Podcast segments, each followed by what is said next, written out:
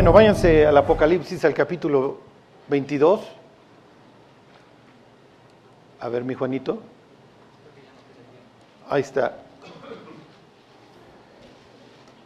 David dice, bienaventurado el varón que no anduvo en consejo de malos, no, no jala, ¿le das la que sigue? Ni estuvo en camino de pecadores, ni en silla de escarnecedores se ha sentado, sino que en la ley del Señor está su delicia, y en su ley medita de día y de noche, así empieza el libro de los Salmos. ¿Por qué? Porque es dichoso, porque será como qué, como árbol plantado, ¿se acuerdan? La Biblia está llena de estas fotos, de estas imágenes, si así lo quieren ver, que nos habla a través de objetos Dios. Eh, acuérdense que nosotros pensamos en abstracto, nosotros somos occidentales. Cuando piensas en carro, pues piensas en dos ruedas y un, sí, y algo, algo encima. El oriental pensaría en un Bocho 74 o en un Mustang o lo que ustedes quieran. ¿Por qué? Porque el oriental piensa en concreto, nosotros pensamos en abstracto. Acuérdense cómo describimos nosotros a Dios. Nosotros decimos Dios es todopoderoso, es omnisciente, es omnipresente. El hebreo, David, si tú le hubieras dicho, a ver, David, describe a Dios, David hubiera dicho, Dios es qué? Es mi roca, es mi luz, es mi salvación, es mi pastor. Ajá. Si nosotros describiéramos a una persona feliz, diríamos, no, pues tiene mucha lana, le va muy bien en su chamba, lo que ustedes quieran. David diría, no, una persona feliz es como un árbol que está junto a un río y entonces no viene cuando el, no ve cuando viene el mal, diría Jeremías, cuando viene el sol abrasador, su hoja se mantiene a pesar de las circunstancias. Esta es una foto de Engadi, es uno de los sitios en donde David anduvo huyendo de Saúl.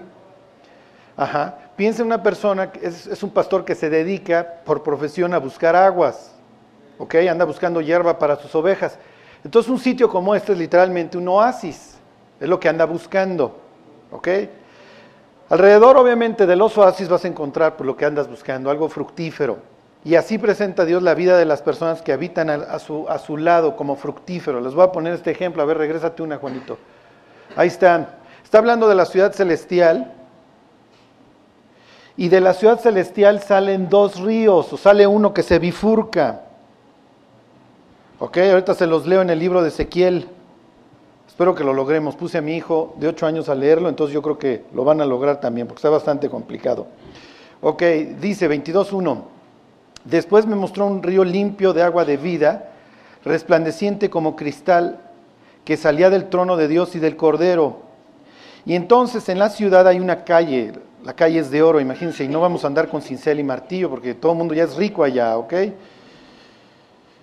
Allá es donde quieres quedar bien, no aquí. En medio de la calle de la ciudad y a uno y otro lado del río estaba el árbol de la vida que produce doce frutos, dando cada mes su fruto y las hojas del árbol eran para sanidad de las naciones. Entonces, ¿qué implica de este árbol? Este árbol no, no importa las estaciones, ahí no hay otoño, ahí no hay invierno, nunca lo vas a ver pelón. ¿Por qué? Porque está junto al, obviamente está junto al río que sale de Dios. Ok, a ver, váyanse, está Juan citando el libro de Ezequiel, váyanse Ezequiel, capítulo 47, y es la misma idea. Les quiero enseñar nada más una diferencia que hay entre el, entre el capítulo 22 de Apocalipsis y el 47 de Ezequiel. Ok, parece, si nada más te quedas con la historia del Apocalipsis, que lo único que se produce a las orillas del río es el árbol de la vida. Ok, 47, Ezequiel 47. Ahorita van a ver por qué le estoy echando todo este rollo, ¿eh? Estamos viendo el arrepentimiento de David, el Salmo 51. Cuando los cristianos no enfrentamos nuestros pecados, dejamos de beber del agua de Dios y empezamos a experimentar la sed. Claro, vamos a buscar agua, eso es natural. Nos va a dar sed. Ok, 47.1 dice, me hizo volver luego a la entrada de la casa, está hablando del, templo de Dios, y aquí aguas que salían de debajo del umbral de la casa, hacia el oriente, por la fachada, perdón, porque la fachada de la casa estaba al oriente, siempre el templo estuvo, tuvo esa orientación, ok, hacia el oriente, y las aguas descendían de debajo hacia el lado derecho de la casa, al sur del altar. ¿Ok? Y ahora me brinco al 12. Y junto al río, en la ribera, a uno y otro lado, crecerá Aquí no, no va a mencionar solamente el árbol de la vida, sino que sino crecerá toda clase de árboles frutales. Sus hojas, fíjense, nunca, nunca caerán. O sea que lo que Dios hace es eterno. La perfección va a ser total. ¿Por qué? Porque pues obviamente estás bebiendo del agua que está saliendo del trono y entonces el árbol jamás se va a poder secar porque está tomando un agua perfecta. Sus hojas nunca caerán, ni faltará su fruto. A su tiempo madurará, porque sus aguas salen del santuario y su fruto será para comer y su, ojo para, su hoja para medicina. Entonces, ¿qué? Te, quiebras el brazo, te haces tu tecito de esas y ya quedó tu brazo más tronado que el, mío. ¿Ok? Lo que está implicando es que en el cielo el hecho de estar junto a estas aguas va a mantener las cosas perfectas. El cuerpo nuevo que vamos a tener parece implicar que se pudiera, ¿cómo les diré? Que se pudiera dañar o enfermar, sí, pero no hay ningún problema, te echas un sorbo de estas aguas y quedas perfecto. ¿Ok? En nuestra vida espiritual aplica exactamente lo mismo. Si tú estás bebiendo constantemente del agua de la vida que sale de Cristo, el que tiene sed, venga a mí, como dice Jesús, el que permanece en mí, yo en él, este lleva mucho fruto. ¿Ok? Y entonces el fruto se sigue manteniendo. ¿Cuál es el fruto del creyente? ¿Se acuerdan? A ver, váyanse a Gálatas. Gálatas 5:19. La semana pasada vimos esta expresión de David que dice, he aquí en maldad he sido formado y en pecado me concibió mi madre. Y entonces lo que nace del ser humano es lo que produce la carne la cual vimos no se puede someter a los preceptos de Dios, ni quiere ni puede. El incrédulo le importa un bledo las cosas de Dios. Oye, Charlie, sí, pero las gentes son bien religiosas, sí, pero es una cosa totalmente distinta. 5.19.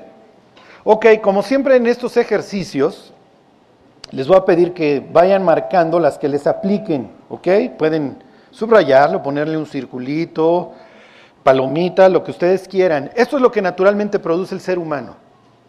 ¿Ok? Esto es lo que nos sale natural. Nuestra carne putrefacta, esto es lo que genera. Ahí están, 5.19. Si no me creen, párense junto a una secundaria y escuchen las conversaciones. Ok, manifiestas son las obras, los frutos de la carne, que son adulterio, fornicación, ¿sí le están subrayando? Inmundicia, lascivia, idolatría, hechicerías, enemistades, pleitos, celos, iras, contiendas, disensiones, herejías. Digo, la lista pudiera seguir y seguir, ¿no? Envidias, homicidios, borracheras, orgías y cosas semejantes a estas. O sea que la lista no es limitativa, sino enunciativa. ¿Ok? Y luego dice, acerca de las cuales os amonesto, como ya os lo he dicho antes, que los que practican tales cosas se van a pudrir en el infierno, no heredarán el reino de Dios.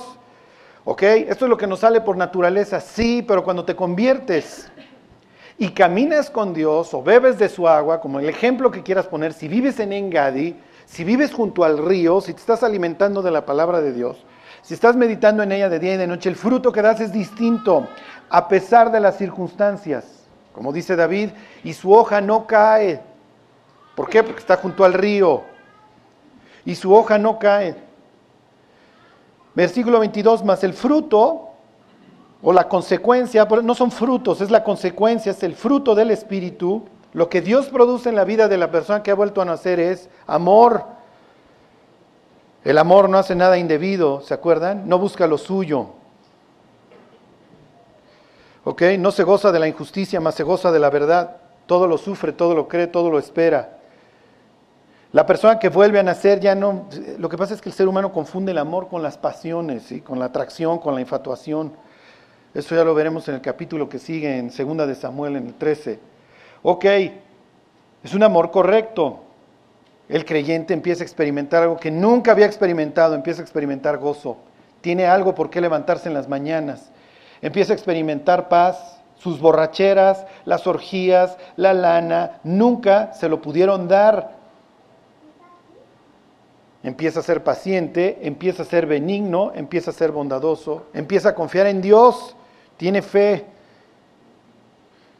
¿Ok? Empieza a ser dueño de sí mismo, empieza a ser manso, empieza a ser templado y contra todas las cosas, dice la Biblia, no hay ley. Ok, ¿cuál es el problema? Que los cristianos podemos separarnos de Dios, le das la que sigue, Juanito, y dejar de beber el agua cristalina que Dios nos da. A ver, díganme, esto se los he dicho cien veces, ¿qué sería esto para un judío? ¿Esto es agua qué?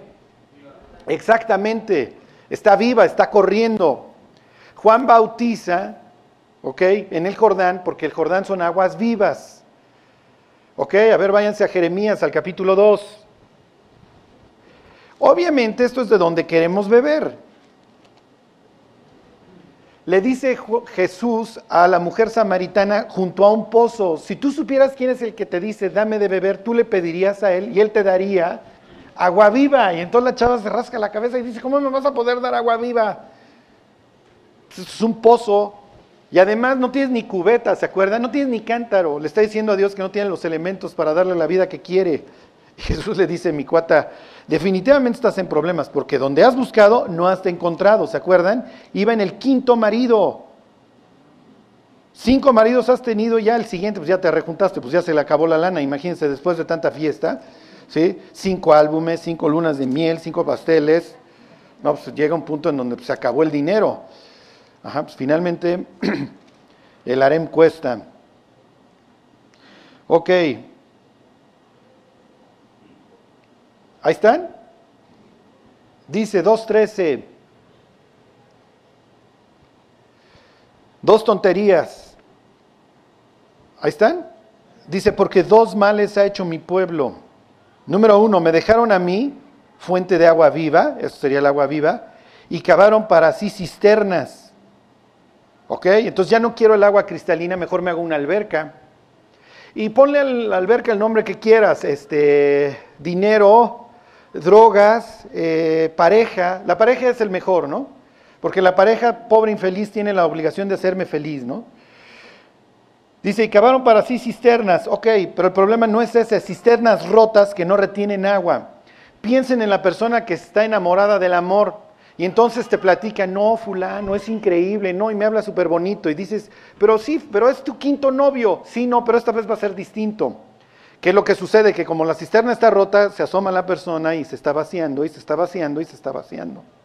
Hasta que finalmente algún día sucede lo peor, está seca nuevamente y hay que volverla a rellenar, entonces hay que cambiar de persona. Porque el rush de adrenalina y toda la emoción se acabó y ahora hay que buscar una nueva emoción. Ok, le das la que sigue. Y entonces, pues miren, despreciamos el río precioso, la cascada de Engadi, y aquí es a donde esta hermosa se les antoja para quitar la sed, y venimos a nuestra preciosa cisterna a sacar agua bien limpia y bien cristalina. Quiero decirles que esto es de donde bebe el ser humano todos los días. ¿eh? Ahí estuvimos nosotros, revolcándonos en ese fango. Bueno, Charlie, pero ya nos convertimos, ahora bebemos del agua que Dios nos da. Pues sí, si esa es la idea precisamente. ¿Ustedes creen que David ha estado bebiendo de las aguas de Engadi? David lleva meses bebiendo de esta porquería, orgulloso, jactándose de sus pecados, tal vez no jactándose, pero diciendo nadie me vio y no tengo necesidad de arreglar. Y pues ya hasta tuve hijo. El hijo, ¿se acuerdan? La crianza de los hijos, el vientre abierto era señal de bendición. Y entonces cuando nace el hijo de Betsabé dice, no hombre, hasta Dios me bendijo. Y finalmente Dios envía a Natán para recuperar a un David que lleva meses bebiendo de esto, total y perfectamente perdido y podrido. ¿Y cuál es el riesgo? Bueno, varios. Cuando los cristianos no enfrentamos nuestras faltas, dejamos de dar fruto. Ajá, claro, pues dejamos de beber del agua de la vida y en la ribera, pues la gente a nuestro alrededor ya no va a encontrar el árbol de la vida, lo que va a encontrar es pura putrefacción. Perdemos el gozo eso es lo peor, que ya lo habíamos encontrado. No sé si se acuerdan de este libro de Calderón de la Barca, La vida es sueño. Y dice Segismundo, este el personaje este que lleva que nace en una prisión y que un día lo sacan a la libertad y después de un día de libertad lo regresan a la prisión. Y entonces pues, resultó peor haber conocido la libertad. Y es cuando viene la expresión esta famosa, la vida es sueño. Y un sueño, un sueño es. Y hagan de cuenta que regresan a Segismundo a su prisión. Cuando el cristiano vuelve a sus andadas, cuando el cristiano vuelve a pecar, pierde todo eso que había encontrado. Pierde el gozo, pierde la paz, se empieza a sentir puerco obviamente y se da cuenta que ha dejado la fuente del agua de la vida y empieza a beber puras porquerías. Ok, ahora sí, váyanse al Salmo 51 y nos quedamos con esta imagen. Bueno, David, ¿qué es lo que tienes que hacer? Y David diría, lo que tienen que hacer todos aquellos que han puesto su confianza en Dios y han fallado. Tienes que regresar al lugar de donde te caíste. Pero tengo contra ti, le dice Dios a una iglesia, a la, iglesia de Éfeso, que has dejado tu primer amor. Por tanto, arrepiéntete, ve de dónde has caído y haz las primeras obras. Y luego le advierte, porque si no vendré a ti y quitaré tu candelero de su lugar, vas a dejar de brillar. Bueno, nos quedamos la semana pasada en el 51.5 en donde David habla precisamente de esto. ¿sí? He aquí, en maldad he sido formado y en pecado me concibió mi madre. Por naturaleza voy a ir a beber de la putrefacta cisterna. No me interesa lo que Dios ofrezca. Sí, pero cuando pruebas lo que Dios ofrece ya no te quieres regresar. Pero el diablo nos presenta la cisterna putrefacta y rota como, en serio, aquí sí vas a encontrar. Y Dios dice, mis cuates ya se la deberían de saber, siempre se las aplica. Ok, versículo 6, nunca la vayan a olvidar. Ok, de todo el estudio de la Biblia que vamos a ver acerca del pecado de David, este es el importante, el 51.6. He aquí, tú amas la verdad en lo íntimo y en lo secreto me has hecho comprender sabiduría. Ok.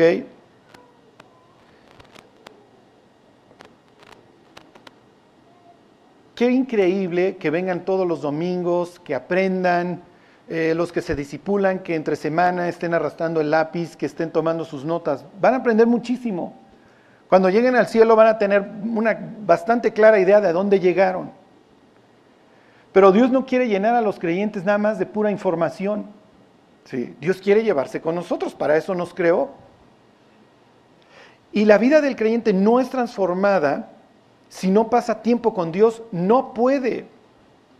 Entonces todos tenemos que tener este tiempo de intimidad, ¿sí? Este tiempo de intimidad en donde te separas del mundo, donde lo quieran hacer en la cafetería, en su casa, pero necesitan aislarse del mundo. Tienen 23 horas al día para enfermarse, para volverse locos, para vivir colgados de la lámpara, pero una se la tienen que dar a Dios. Aún en la ciega descansarás, le ordenaba Dios a Israel.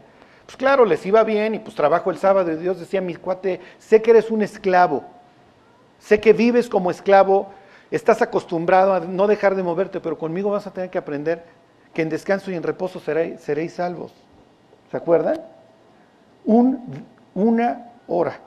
O sea, piénsenlo. Si no tienen tiempo para pasar con Dios, entonces ¿para qué si tuvieron tiempo? No, Charlie, es que estamos súper ocupados. Ahorita les voy a hacer el examen de la ocupación. ¿Quién gana, la tele o la Biblia? No, entonces sí están ocupadísimos, ¿ya ven? Sí, porque para ver la tele sí hubo tiempo, para escuchar las andeses de López Dóriga sí estuvimos ahí. ¿Sí? Ok. Y luego le dice David, eso es un gran problema. Versículo 7, purifícame con hisopo y seré limpio. Lávame y seré más blanco que la nieve. Bueno, váyanse al libro de Zacarías, ¿ok? Se van al Evangelio de Mateo y le dan dos para la izquierda y ya llegaron al libro de Zacarías. ¿Le das la que sigue, Juanito? ser leproso, ¿ok? No es lo que quiere ser. Y desgraciadamente los leprosos tenían que ser expulsados del campamento. Dos, capítulo dos. Eh, tres, capítulo tres. Los leprosos, la Biblia cuando habla de lepra no habla simplemente, no hablan, ¿cómo se llama la enfermedad de Hansen? nada más, o sea, habla de todas las cuestiones, de todas las infecciones en la piel, ¿ok? Algunas eran contagiosas, otras no. El leproso tenía que ir medio tapado del rostro para que te enteraras que era leproso diciendo leproso, leproso, ¿ok? Los cristianos cuando andamos mal, cuando estamos en pecado deberíamos ir por la vida así, ¿están de acuerdo? Leproso, leproso, pero desgraciadamente no lo hacemos. Al contrario, es cuando más cara angelical ponemos. Ajá. No, pues no, no se vayan a enterar de las barbaries que ando cometiendo. ¿Ok? Al leproso se le purificaba con hisopo. Y aunque ustedes no lo crean, el hisopo era como el mertiolate de la época, tiene, tiene propiedades este, purificadoras y por eso le dice David, estoy como un leproso, Dios, estoy podrido. Ok, les voy a poner este ejemplo de una persona que está putrefacta, que se ve mal, pero en cuya vida esto es demasiado grave porque corre, corre peligro, le das la que sigue. El sacerdote en Israel tenía la obligación de entrar una vez al año a la presencia de Dios, hasta el lugar santísimo, hasta atrás del templo, para que me entiendan. Nada más entraba una vez ahí al año y después de llevar a cabo ciertos ritos. Era tan grave esto que los amarraban. Y entonces ese día entraban hasta el lugar santísimo amarrados por si se morían. Porque si el sacerdote entrando se moría, nadie podía entrar ahí, pues te morías. ¿Se acuerdan de Usa que tuvo bien tocar el... Entonces imagínense cuando se moría el sumo sacerdote que no había llevado a cabo bien el proceso y los sacerdotes echándose un chinchampú afuera a ver quién entraba por el cuate o el disparejo, ¿ok? Entonces alguien tuvo la, la buena idea de amarrarlo y entonces ya lo sacaban, lo sacaban muertito. Ok, aquí hay un tipo que está en severos problemas, 3.1, ahí están en Zacarías. Esto es lo que sucede cuando pecamos. La misma escena. Cada vez que los cristianos pecamos, la misma escena se, hace en el cielo y el mismo tribunal se instaura. Dice 3.1, me mostró al sumo sacerdote Josué, ok, este es el que tiene que entrar hasta el fondo del templo, el cual estaba delante del ángel de Jehová, ahí está Jesús, y Satanás estaba a su mano derecha para acusarle. A esto se dedica Satanás, a acusar a los creyentes. Por eso es que cuando pecamos no soportamos la conciencia, porque Satanás está ahí. ¿Y te vas a presentar todavía así el domingo? ¿Sí? Es lo que el diablo constantemente nos dice. Ay, ¿con qué cara le vas a hablar de la Biblia al de al lado si tú estás peor que él? ¿Ok? Todo el tiempo. Uy, si las gentes supieran lo que hiciste.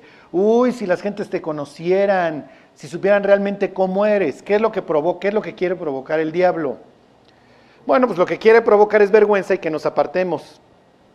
Y una vez que tú te apartas avergonzado, ¿ok? Y dejas de congregarte y dejas de buscar a Dios, pues ya eres un, simplemente un patito al que el diablo se va a gozar disparándole todos los días. Entonces, ¿qué hay que hacer, Charlie? Pues qué pena, el diablo me está acusando. Eso quiere decir en, griego, diabolos, el acusador. ¿Ok? Si se acuerdan, capítulo 12 de Apocalipsis ha sido lanzado fuera el acusador de los hermanos, el que los acusaba delante de Dios día y noche. Versículo 2, y dijo Jehová a Satanás, Jehová te reprenda, oh Satanás, Jehová que ha escogido a Jerusalén te reprenda. ¿No es este un tizón arrebatado del incendio? Ok, entonces está Dios el Padre en su trono, está Jesús, ahí está el ángel de Jehová, y está Satanás, y ahí estamos nosotros. ¿Ok? Y Josué, vayan ustedes a saber qué hizo, la Biblia no lo ventanea, pero Josué está en problemas porque algo hizo y, el diablo lo está acusando. Ahora les hago una pregunta, ¿el diablo va a engañar a Dios?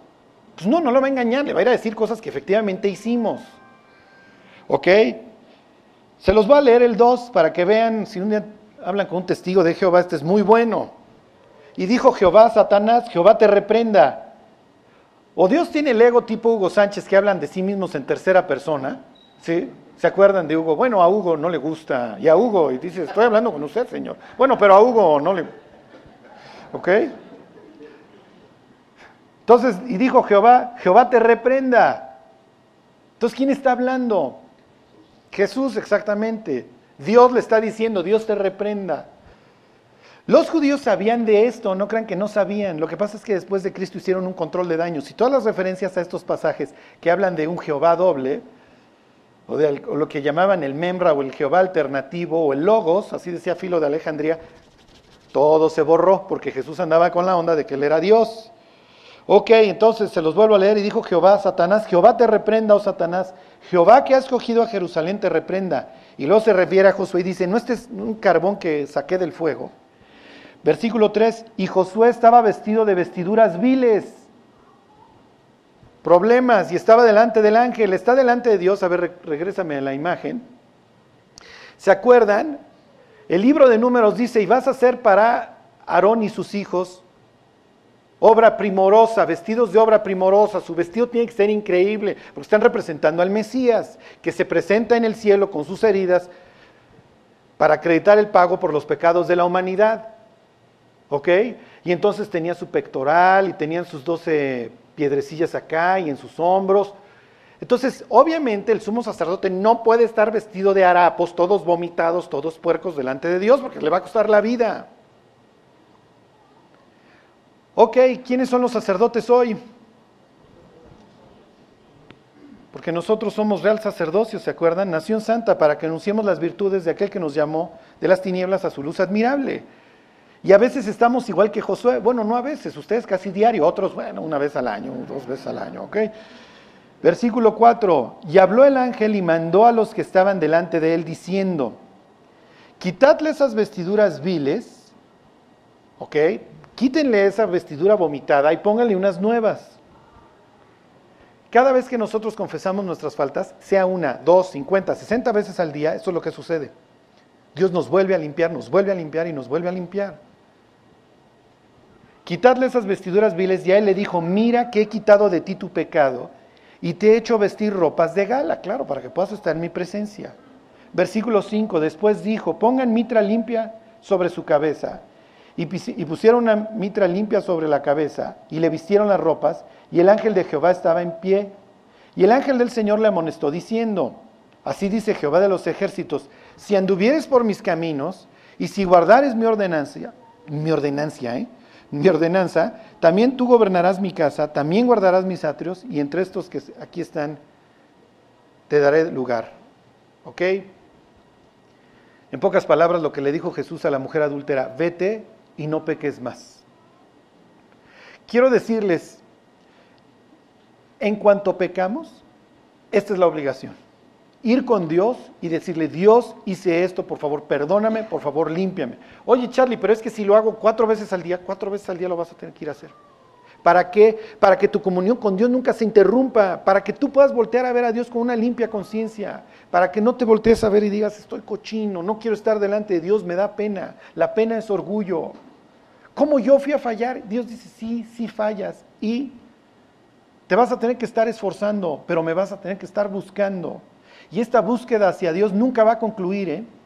como se los decía la semana pasada. Esta lucha en la que vivimos dentro de esta carne putrefacta no se termina hasta el día que seamos perfectos. Ok, primera de Juan, váyanse, capítulo 1. Les estoy dando el ABC, ok, pero como decía Pablo, a mí no me es molesto el escribir las mismas cosas y para vosotros es seguro.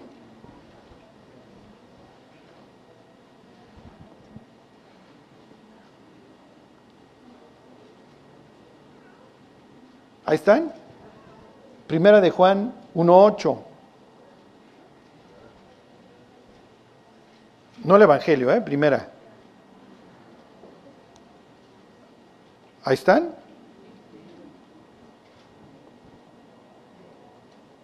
Dice, perdón, 1.8.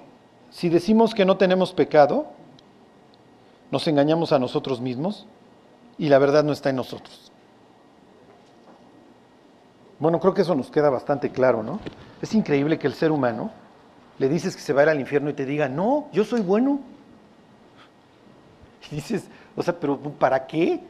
Para hacer las cubas, no sé, para que sude el vaso, en serio, ¿para qué? Claro, hoy nosotros lo vemos de este lado de la salvación, pero era increíble que fuéramos por la vida pensando que cuando nos muriéramos íbamos a ir al cielo. No, bueno, es que Dios nunca maté, eh, porque no tuviste la oportunidad, mi cuate. Porque tenías miedo de acabar en el reclusorio oriente. Pero como les he dicho antes, que Dios te diera una lista, te puedes echar a cinco. No va a haber bronca. Muchos no llegaríamos la próxima semana, ¿eh? estábamos en la lista de alguien. ¿Ok? Se los vuelvo a leer, si decimos que no tenemos pecado, nos engañamos a nosotros mismos y la verdad no está en nosotros. Si confesamos nuestros pecados, Él es fiel y justo para perdonar nuestros pecados y limpiarnos de toda maldad. Y estos son los pecados con los que hay que lidiar. ¿eh? Olvídense de los pecados del de al lado. Si decimos que no hemos pecado, le hacemos a Él mentiroso y su palabra no está en nosotros. Ok, dice Juan, el propósito por el cual está escribiendo esto. Dice, hijitos míos, estas cosas os escribo para que no pequéis. Y si alguno hubiere pecado, abogado tenemos para con el Padre, a Jesucristo el justo. ¿Se entiende? Misma escena de Josué, de Josué el sumo sacerdote. Ahí está el diablo engañando, perdón, este, acusándonos, ahí estamos nosotros, ahí está nuestro abogado y ahí está el Padre. Ahora, cuando Jesús aboga por nuestra causa, ¿la puede ganar? ¿Cómo la va a ganar? ¿Eh? Claro, pero no es que la vaya a ganar. Lo que pasa es que la paga del pecado es que es muerte. Y entonces Jesús dice, la neta no te pude defender. Pues te encontraron culpable. Satán vino con las evidencias, mi padre lo vio. Sí, pero Dios dice, Jesús dice, soy tan buen abogado que si pierdo tu caso, yo me echo la sentencia, yo purgo tu sentencia. Por eso la Biblia lo llama nuestro abogado, porque fue a la cruz literalmente a purgar nuestra pena. Ok, ahora sí, regresense. Ahora sí al Salmo 51. Ya no lo vamos a echar más de corridito. Ok, pero todas estas cápsulas teológicas se las tengo que dar porque están implícitas en el Salmo.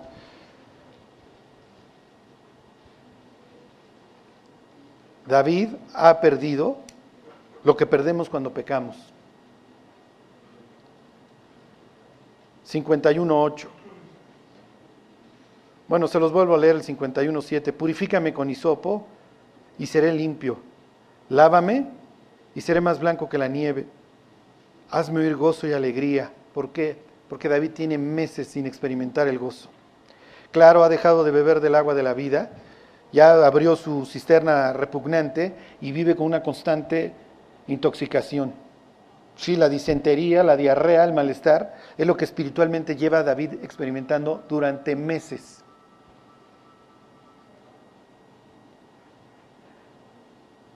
Miren, pues ya que estamos centrados en lo del Apocalipsis, a ver, váyanse al capítulo 15. Les quiero enseñar esto porque realmente Dios le está dando una...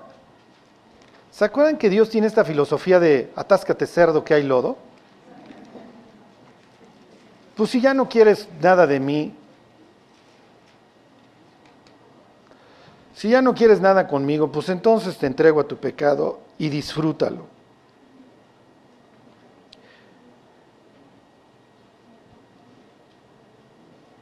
Apocalipsis 8.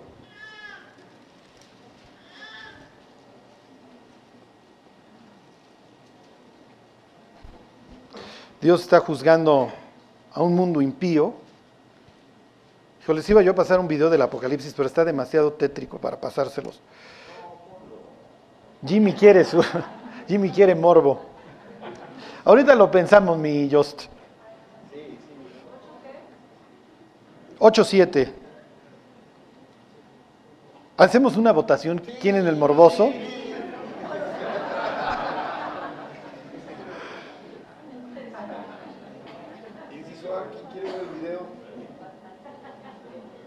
Bueno, fíjense, a ver, 8.7. Dice, el primer ángel tocó la trompeta y hubo granizo y fuego mezclados con sangre. Qué horror, que fueron lanzados sobre la tierra y la tercera parte de los árboles se quemó y se quemó. O sea, toda la hierba verde. Sí, pues cómo no va a haber la hambruna que describe el capítulo 6 después de este juicio. El 2, versículo 8, el segundo ángel tocó la trompeta y como una gran montaña ardiendo en fuego fue precipitada en el mar. O sea, un piedrón ahí. Y la tercera parte del mar se convirtió en sangre. Y murió la tercera parte de los seres vivientes que estaban en el mar y la tercera parte de las naves fue destruida. El tercer ángel tocó la trompeta y cayó del cielo una gran estrella, ardiendo como una antorcha, y cayó sobre la tercera parte de los ríos y sobre las fuentes de las aguas. Aquí está hablando del agua potable, obviamente. Y el nombre de la estrella es, fíjense, nos lo ponen en, mayúscula porque está hablando de un ángel. Acuérdense que el contexto te dice si se trata de un astro o de un ángel. Y el nombre de la estrella es Ajenjo. Y la tercera parte de las aguas se convirtió en Ajenjo y muchos hombres murieron a causa de esas aguas porque se hicieron amargas. Esto es lo que nunca puede suceder en nuestra vida.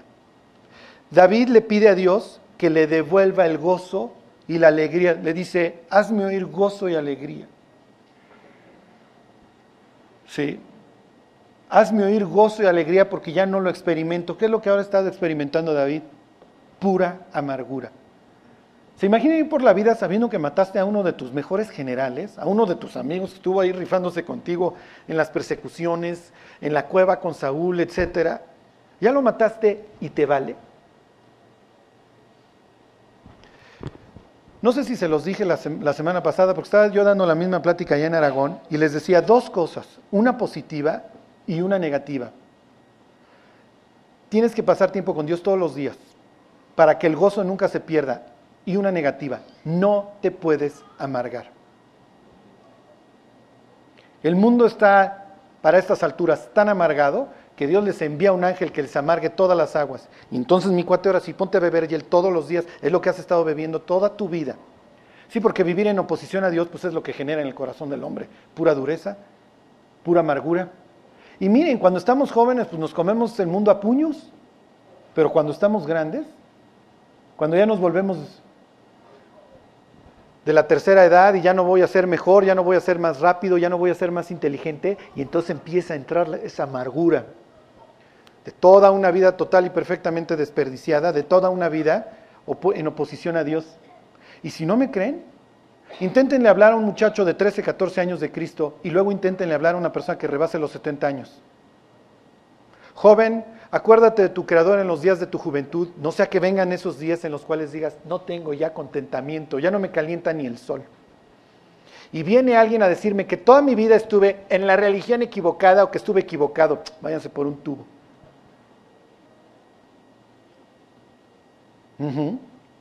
Bueno, regresense. Voy a orar a ver si les pongo el video próxima semana. Sí, porque sí está demasiado tétrico, aunque fue verdad. Aunque es verdad, no hay nada ahí escondido. Ok, regresense al Salmo 51. Ok. Digo que ya es bastante tétrico este, esta historia de David.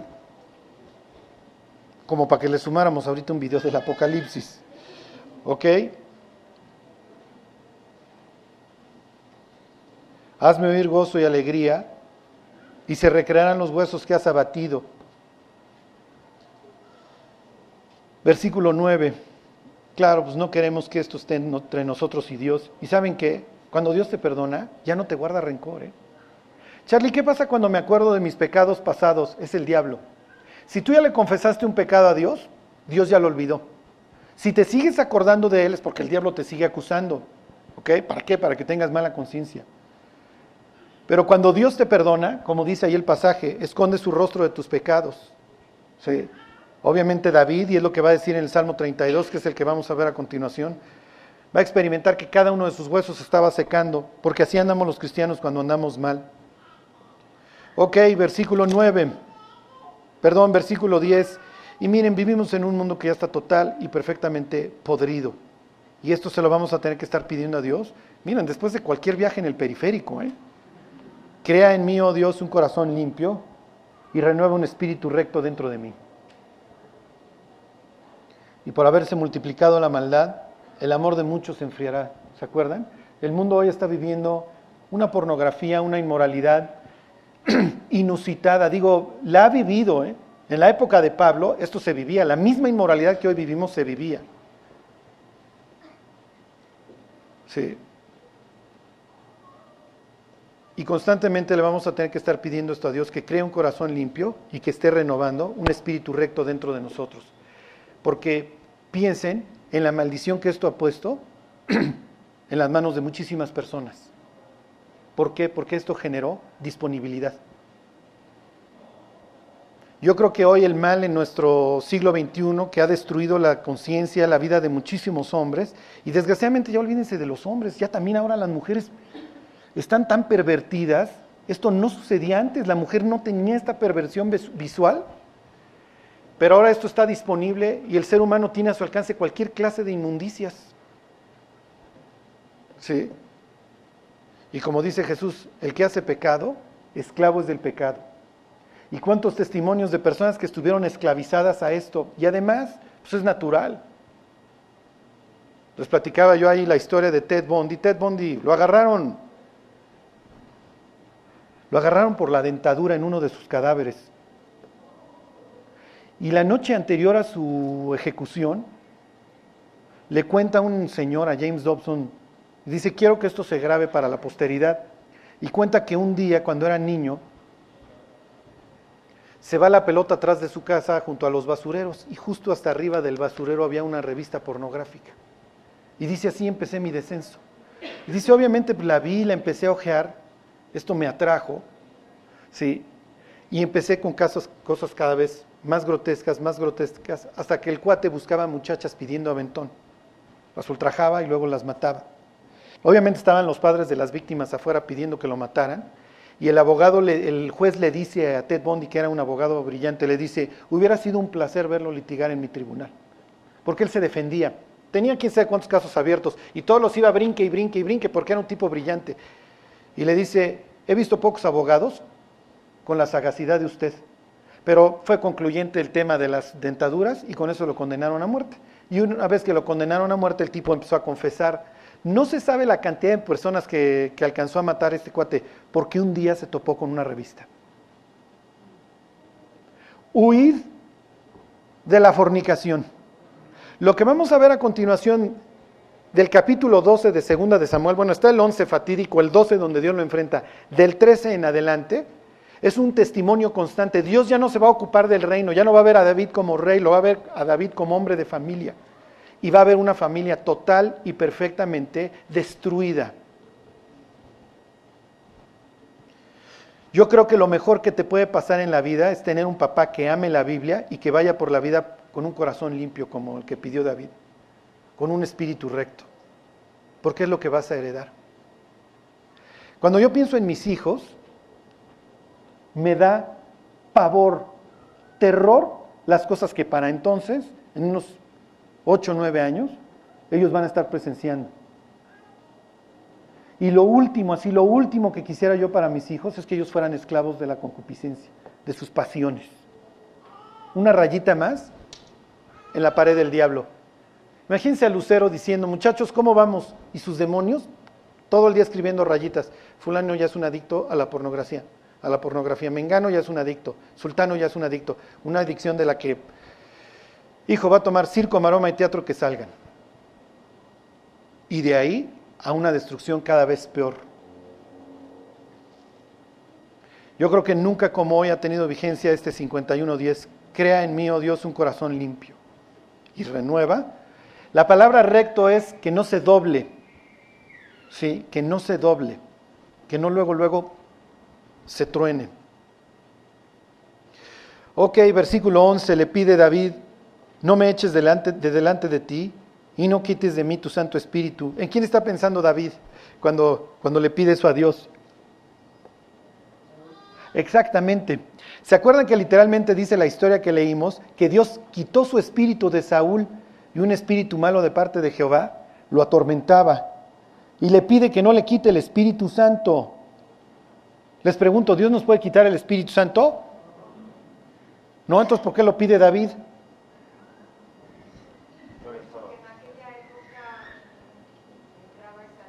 Exactamente. En esa dispensación o en el capítulo de la historia de la humanidad que le toca vivir a David, el Espíritu Santo se posaba sobre quien quería, aun cuando la persona estuviera hecha pedazos, como Saúl. ¿Se acuerdan cuando Saúl va a matar a David, pero Dios lo toma y dicen, a un, David, a un Saúl entre los profetas y andaba profetizando? El día que nos convertimos, Dios dice la Escritura, nos selló con el Espíritu Santo y ese sello es indeleble, no se puede quitar. Si tú has vuelto a nacer, el Espíritu Santo nunca se va a salir de ti. Entonces, ¿qué es lo que sucede cuando pecamos? Sí, se contrista, se apaga, por eso es que no vemos la luz, por eso es que ni el sol nos calienta y andamos todos deprimidos, porque el Espíritu Santo nos está diciendo, arrepiéntete, enfrenta, enfrenta tu pecado. ¿Qué es lo que sucede? En el instante que lo enfrentamos, el Espíritu Santo vuelve a trabajar en nuestra vida. Antes, a lo único que se dedica es arrepiéntete, arrepiéntete, arrepiéntete.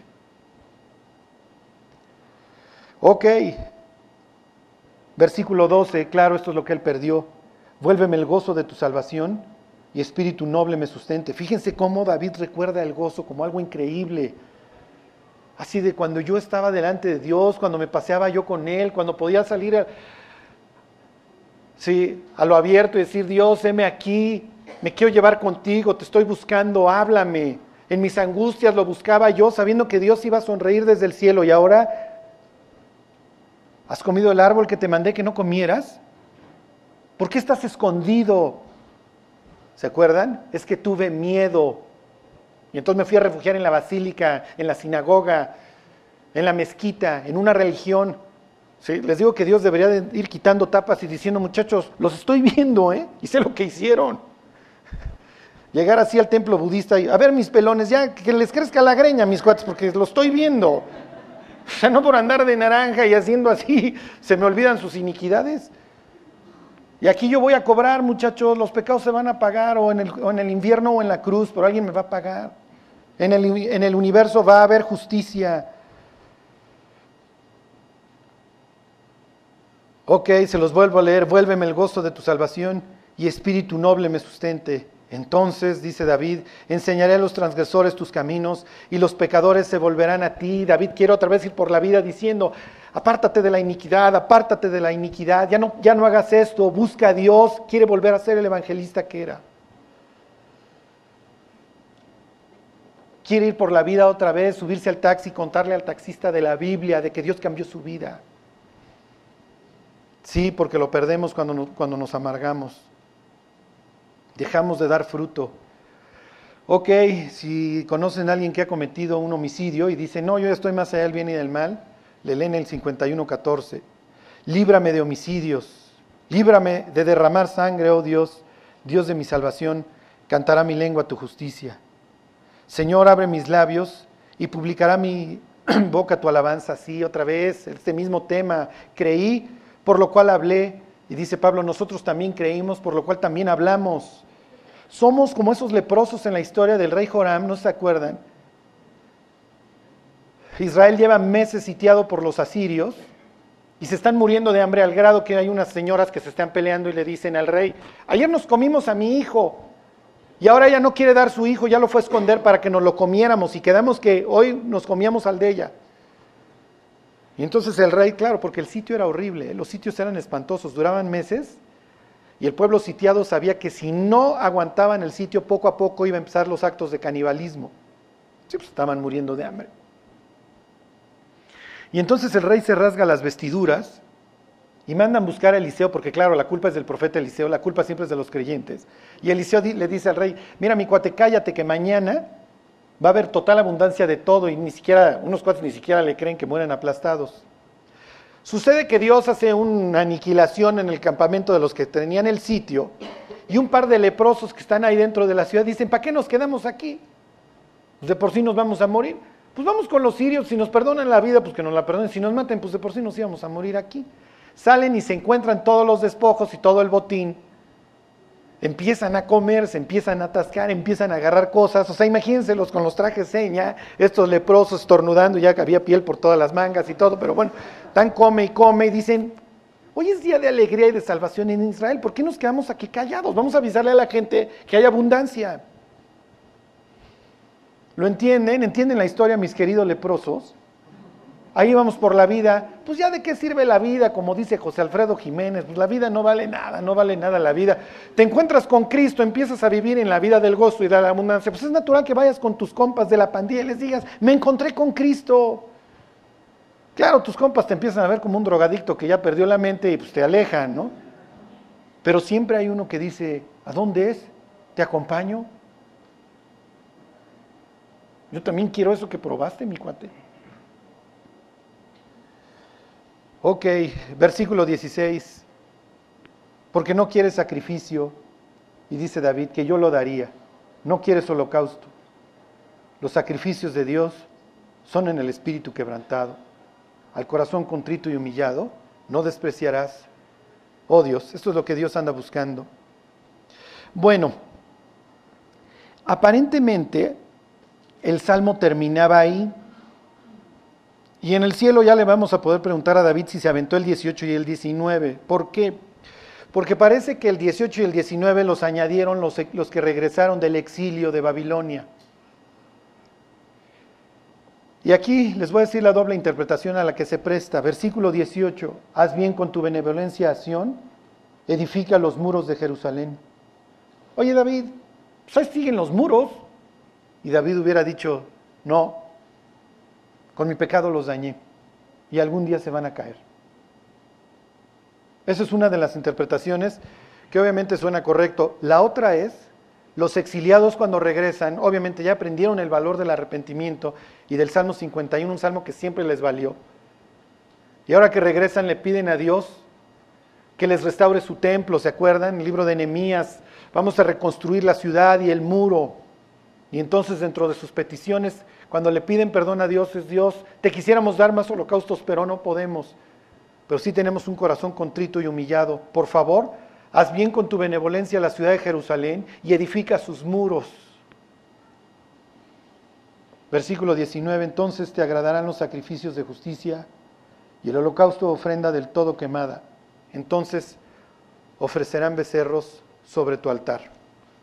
Bueno, regresense unas páginas, váyanse al Salmo 32 y con esto terminamos estas historias.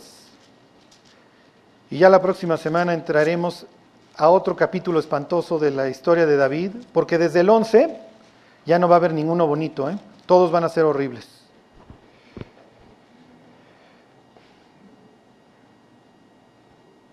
Cuando le pides a Dios perdón, ¿qué hace Dios?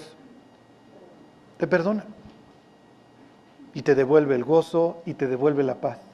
Y como a la mujer sorprendida en el adulterio, vete, yo tampoco te condeno, vete y no peques más. ¿Se imaginan el agradecimiento que esta mujer tuvo para con Dios? Y cuando le tiraban la onda y eso, oye, vente, mi hija, ¿qué? No, mis cuates, yo ya no vuelvo a las andadas.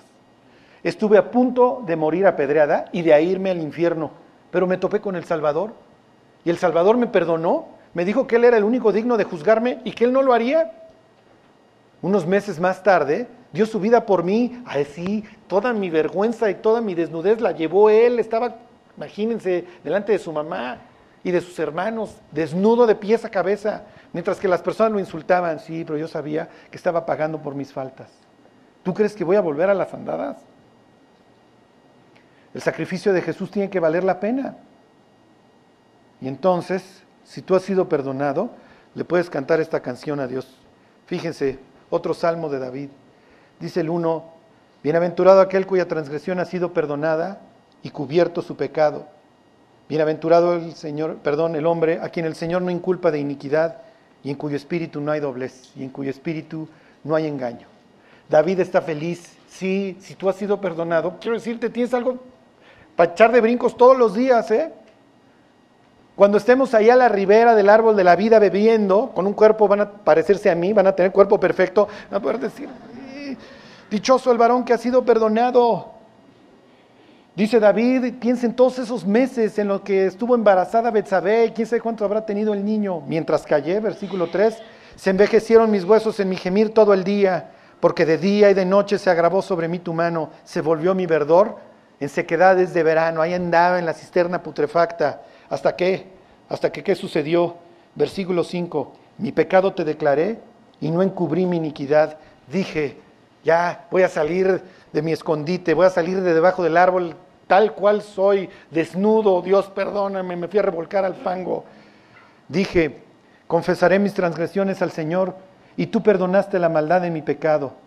Por esto Orar a ti todo santo en el tiempo en que pueda ser hallado. Ciertamente en la inundación de muchas aguas no llegarán estas a Él. Con Dios nunca nos vamos a ahogar. ¿eh? Siempre vamos a tener esta oportunidad de correr hacia sus brazos. Tú eres mi refugio, me guardarás de la angustia, con cánticos de liberación me rodearás. Hasta aquí termina la oración de David, está agradecido. David escribe el Salmo 51, Dios lo perdona, y de ahí parece que volviera a agarrar su pluma y se pone a escribir el Salmo 32. Imagínenselo con su lira ahí, con su arpa, a ver cómo se va a oír esto feliz. Dichoso el varón a quien el Señor no inculpa de iniquidad. Bienaventurado aquel cuya transgresión ha sido perdonada y cubierto su pecado. Y se voltea a Dios y dentro de este de su agradecimiento se voltea a Dios y le dice, versículo 8, te haré entender y te enseñaré el camino en que debes andar sobre ti fijaré mis ojos. Dios nos va a guiar en este camino de la vida al cual nos ha invitado. ¿Cuál es nuestra responsabilidad? Versículo 9. Dice Dios, no seáis como el caballo o como el mulo. ¿Sí? Porque así a veces nos paramos junto al camino y no hay ni quien nos mueva. No seas como el caballo, como el mulo sin entendimiento, que han de ser sujetados con cabestro y con freno, porque si no, no se acercan a ti. Lo único que Dios nos pide es un corazón flojito, no seas necio. Versículo 10, muchos dolores habrá para el impío, mas al que espera en el Señor le rodea la misericordia. Alegraos en el Señor y gozaos justos y cantad con júbilo todos vosotros los rectos de corazón. Ok, ahí termina el fatídico capítulo 11 y 12 de la vida de David, con estos dos salmos para la posteridad, uno que enseña el arrepentimiento y otro que enseña la consecuencia de haberse arrepentido, el gozo. Mientras callé, se envejecieron mis huesos en mi gemir todo el día, porque de día y de noche se agravó sobre mí tu mano. La Biblia presenta al Espíritu Santo ahí aplastando a David todos los días, diciéndole, arrepiéntete David, arrepiéntete. Si tienes algún familiar por el que estás orando, pide en esos términos, que de noche y de día se agrave la mano de Dios sobre él, hasta que llegue el día en que como David, alce sus ojos al cielo y le pida a Dios que le tenga compasión. Que la persona guarde su dedo índice, deje de estar señalando a los demás y empiece a ver su vida empiece a ver sus pecados y la gravedad del daño que ha cometido y se arrepienta. Porque no hay nada mejor que una persona, como dice el pasaje, que sea recta de corazón y en su espíritu no haya doblez, no haya engaño, que no vaya por la vida engañándose. Es que yo soy bueno, es que yo no soy tan malo, es que fulano, es que me engano, es que los cristianos, es que esto, es que el otro. La muerte y el juicio se enfrentan de forma individual. Y ahí no va a haber de, no, es que Dios, espérate, déjate cuento de fulano y de mengano. Y Dios va a decir, estamos analizando tu biografía, mi cuate. Lo que hayan hecho dejado de hacer los otros, ahorita entramos a ese tema. Si hemos vuelto a nacer, podemos ir por la vida con este gozo diciendo, dije, confesaré mis transgresiones al Señor y tú perdonaste la maldad de mi pecado. Y hoy podemos ir por la vida confiadamente sabiendo de esta promesa del 32.8, donde Dios dice, no te preocupes, voy a fijar mis ojos sobre ti. Cuando no sepas qué hacer, te haré entender y te voy a enseñar el camino que debes andar. Nada más búscame, porque el que busca encuentra y el que llama se le abre, el que pide recibe. Nada más dedícate a buscarme. Ya no andes en la dureza de tu corazón. ¿Qué vas a encontrar ahí? ¿Quieres seguir bebiendo de la cisterna putrefacta? Mejor vente a beber del agua de la vida. Bueno, vamos a orar y vamos a pedirle a Dios que nos dé un corazón que no tenga doblez, que seamos honestos. Porque Dios no quiere sacrificio. Lo que quiere es un corazón honesto. Dios te damos gracias por la cruz, ahí donde juzgaste todas nuestras faltas, Dios. Ahí donde descargaste tu ira sobre tu Hijo. Te damos las gracias, Dios por habernos perdonado. Te pedimos que no dejemos de beber del agua que sale de tu trono, Señor. Que nunca dejemos de dar fruto. Que a las orillas de nuestra vida la gente pueda venir a recoger del árbol de la vida, Señor. Que seamos medicina para los que hoy están enfermos del alma. Úsanos, Dios. Bendice esta tu iglesia, Señor, que sea un candelero que nunca se apague. Guíanos, Dios. Te pedimos todo esto, Señor, en el nombre de Jesús. Amén.